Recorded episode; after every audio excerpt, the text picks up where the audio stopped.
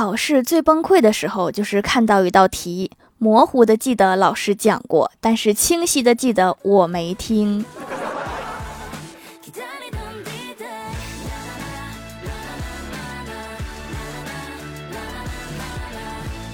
Hello，喜马拉雅的小伙伴们，这里是糗事播报周二特蒙版，我是你们萌豆萌豆的小薯条。从网络小说也能看出社会变迁的。十多年前的穿越题材，主角一般是因为科研项目离奇天象、各种意外，比如踩到井盖、被雷劈中、被车撞死等等穿越的。而近几年，已经不知道看到第多少个因为加班猝死而穿越的了。现在的作家们越来越有生活了。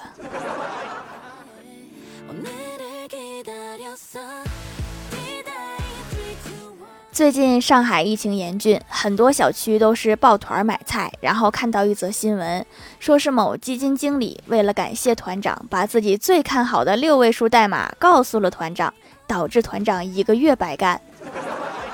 然后在小区被作为恩将仇报的典型挂了出来。我现在就好奇，那六位数代码究竟是啥？到底跌的有多惨？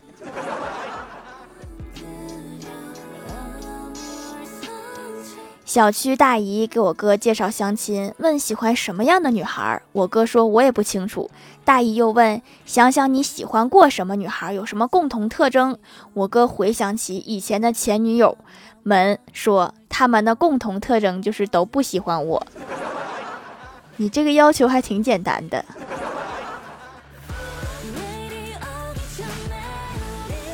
昨天欢喜肚子疼，我陪他去看医生。医生摸着他的肚子，问有什么感觉。欢喜仔细感受了一下，说：“感觉好像有人在摸我的肚子。”大夫，你别看我，我不认识他。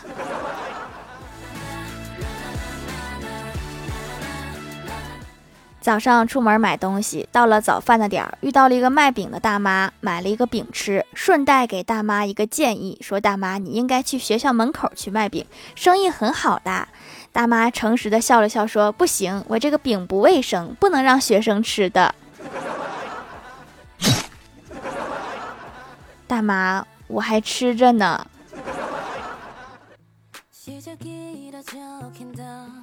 记得去年圣诞节的时候，李逍遥问女神：“圣诞你想怎么过呀？”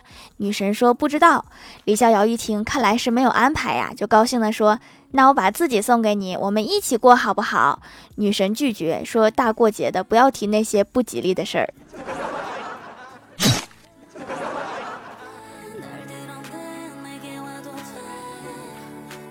昨天午休，怪兽突然问我说：“薯条，你说崇祯皇帝如此勤政，为什么明朝还是亡国了？”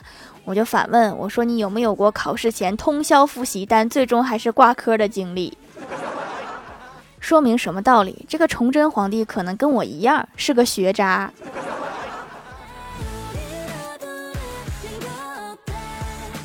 记得刚来公司的时候，公司缺人，领导让我去面试新人。第一次面试别人，超紧张。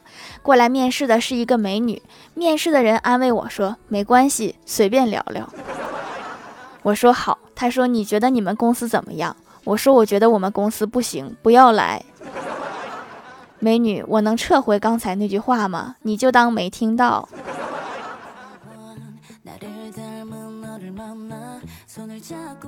晚上吃完饭，郭大嫂问郭大侠说：“霞霞，你猜猜我现在多重？”郭大侠看了一眼，说：“我估计没有一百斤。”郭大嫂笑着说：“你真会说话。”然后郭大侠接着说：“也有一百二十斤。”滚犊子！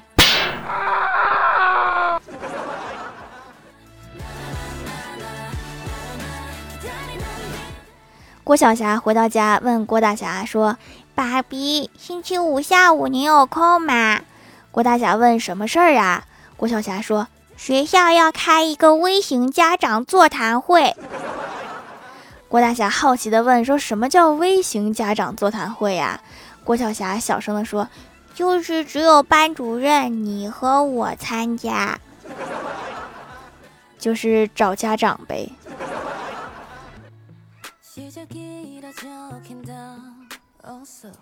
前几天去学车，我们是三个人轮流用一辆车，轮到一个妹子开车，到了一个连续急转弯的下坡路，教练提醒这个妹子说：“前方的路标表示什么意思呀？”妹子吓得花容失色，说：“妈呀，前方有电呐！” 妹子，等你车证下来以后，还是把证存到保险柜里吧，这样对大家都好。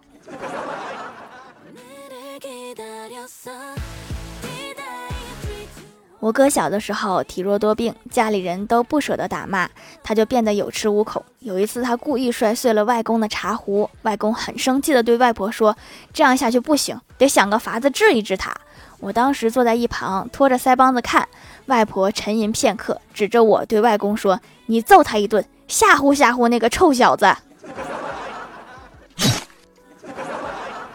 我就是一看热闹的，揍我顶什么用啊？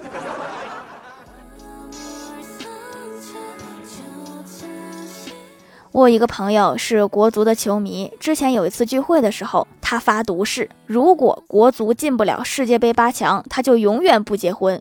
他信守承诺，一直等到了三十岁。当朋友们都担心他的婚姻时，他却结婚了。我们问他还记得以前发的誓言吗？他说：“我改国籍了。”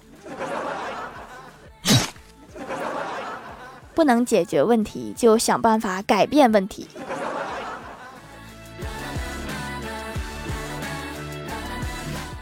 今天我得感叹一下黄牛业务。之前出差，因为天气恶劣，航班全取消，高铁就剩三个车次，压根儿就买不到票。去售票口退票，遇到了一个大叔，问我走不走。我确实很着急，心想也行吧。到了检票口，给他转了三百。我以为有什么特殊购票渠道，结果他在我身后猛地推了我一把，我就贴着前面乘客一起进了闸机。后来我上车之后，自己默默地补了票。三百块买了一个暴力推背，我当时在车上，整个人都是懵的，一直就没缓过来。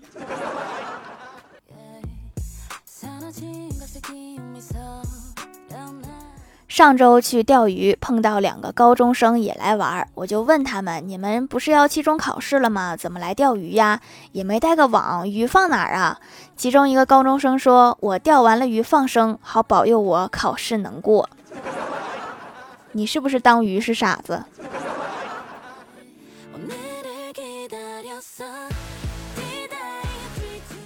？Hello，喜马拉雅的小伙伴们，这里依然是糗事播报周二特蒙版。想听更多好玩段子，请在喜马拉雅搜索订阅专辑《欢乐江湖》，在淘宝搜索“蜀山小卖店”，数是薯条的数，可以支持一下我的小店。还可以在节目下方留言互动，还有机会上节目哦。下面来分享一下听友留言。首先，第一位叫做刘娘连连念牛郎，他说：“条，我都评论一二三四五六七八九次了，一定要读我呀。”我都读你一二三四五六七八九次了，你就不能换点段子吗？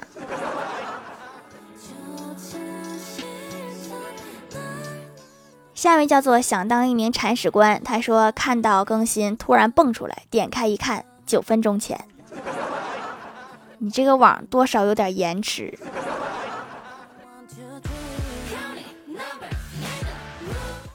下面叫做一个爱嗑瓜子的小土豆，他说：“条条，我发现个问题，就是我的姥姥那一辈人给群取名字，喜欢叫相亲相爱的一家人。我妈喜欢用什么什么姐妹花，我姑喜欢用什么什么三人组，我们一零后喜欢用什么什么组合，比如我和我同学用的是懒蛋蛋组合。我有一个问题，就是你姑和你父母他们难道不是一辈人吗？”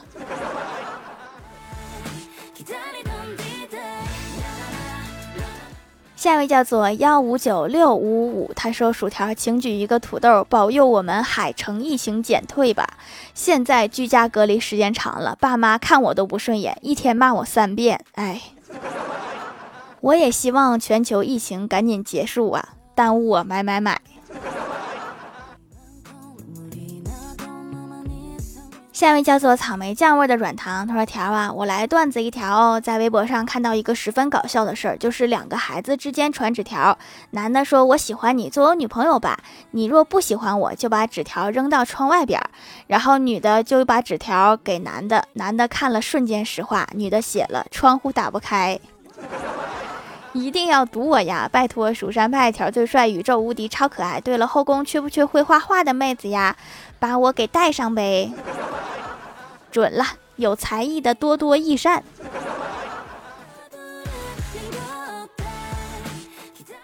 下一位叫做亲爱的阿花，他说：“咦，我是最后一个用上手工皂的吗？物流路过苏州卡了半个月，收到的时候已经成熟了，都不用晾了。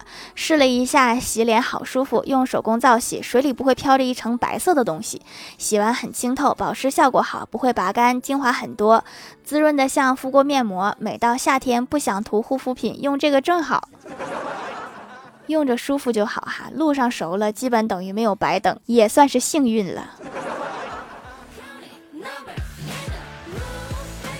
下一位叫做彼岸灯火，他说某同事早上上班迟到了半个小时，被老板逮个正着。老板说怎么回事？周一就迟到。同事说手机欠费了，闹钟没响。老板说下次注意啊，特别是月初的时候。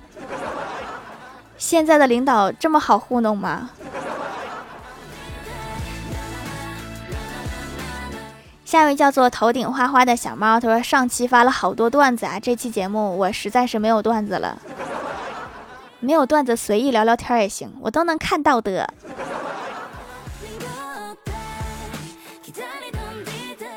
下一位叫做单天芳的三花猫，他说大强和小丽是同事，两个人像是一对冤家，在公司没有一天不吵架的。一次公司聚餐，两个人吵了起来，小丽怒气冲冲地朝大强吼道：“你的脑袋里装的就是一坨屎！”大强想都没想就挑衅地说：“你的意思是你是一坨屎喽？”等两个人反应过来之后，脸都红了。这个表白真是让人措手不及。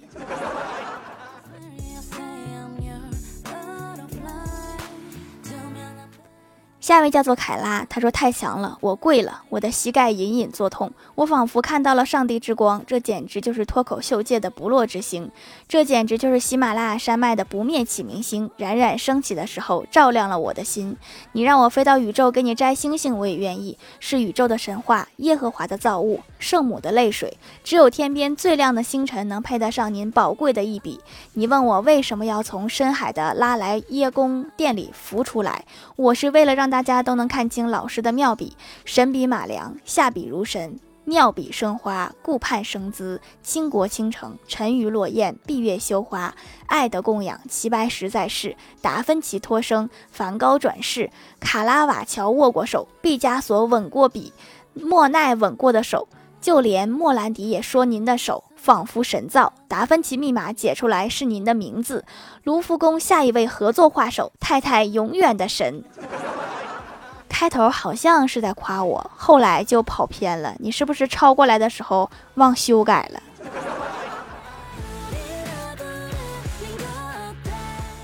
下面来公布一下上周七九二级沙发是薯条酱别拖鞋自己人盖楼的有薯条酱别拖鞋自己人。刘娘连连念牛郎，一个爱嗑瓜子儿的小土豆，彩虹中的小精灵，草莓酱味的软糖，彼岸灯火，头顶花花的小猫，蜀山派小徒弟心寒，卡布捞，单田芳的三花猫，森林里的大熊，地灵喵幺三三九五二九，听友三九四零幺三幺六四，凡凡小天仙，R O S E 三四 H 二 H。LGN 听友二四九九三幺九五六，感谢各位的支持。好了，本期节目就到这里了，喜欢我的朋友可以点击屏幕中间的购物车支持一下我。以上就是本期节目全部内容，感谢各位的收听，我们下期节目再见，拜拜。